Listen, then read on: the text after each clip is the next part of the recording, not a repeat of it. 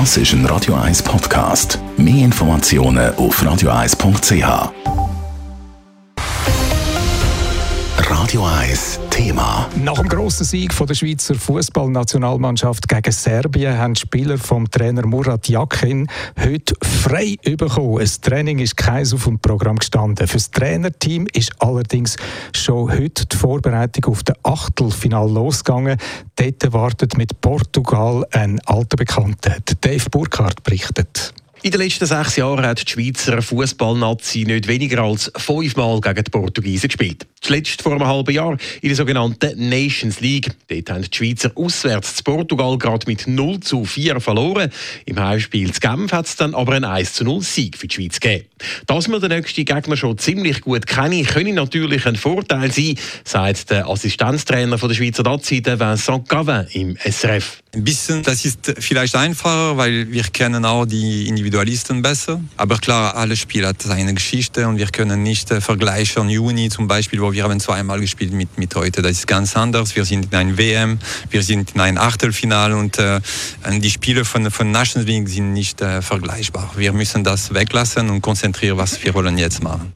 An der WM will die Schweizer Delegation nichts dem Zufall überlassen. Das gilt natürlich auch für die Beobachtung von möglichen Gegnern. Dafür sind Trainer von verschiedenen Nachwuchsnationalmannschaften im Einsatz. Für Portugal ist zum Beispiel der Trainer von der U19-Nazi, Massimo Rizzo, zuständig.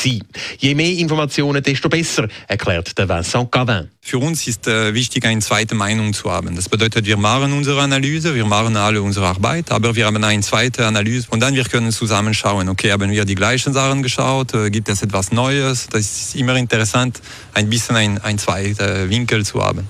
Und auch wenn die vertiefte Vorbereitung auf den Portugal-Match noch nicht so richtig angefangen hat, ist der Schweizer aufgefallen, dass Portugal an der WM ein bisschen anders spielt als noch in der Nations League gegen die Schweiz. Sie haben jetzt mit zwei Stürmern zum Beispiel gespielt, mit äh, Ronaldo und João Felix. Vorher war mehr 4-3-3. Äh, ich glaube, sie, sie wechseln ein bisschen. Das, äh, sie müssen auch mit Ronaldo ähm, etwas finden, um, um, ihn zu unterstützen.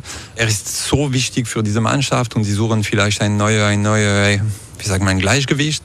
Der Vincent Gavin weiss aber auch, neben der genauen Analyse vom Gegner vor dem Spiel braucht es zum Weiterkommen am Dienstagabend gegen Portugal auch eine Schweizer Topleistung auf dem Platz. Dave Burkhardt, Radio 1.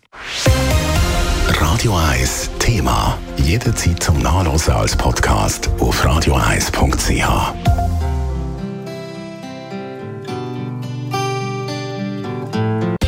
Radio 1 ist Ihre Newsender. Wenn Sie wichtige Informationen oder Hinweise haben, rufen Sie uns an auf 044 208 1111 oder schreiben Sie uns auf redaktion.radio1.ch.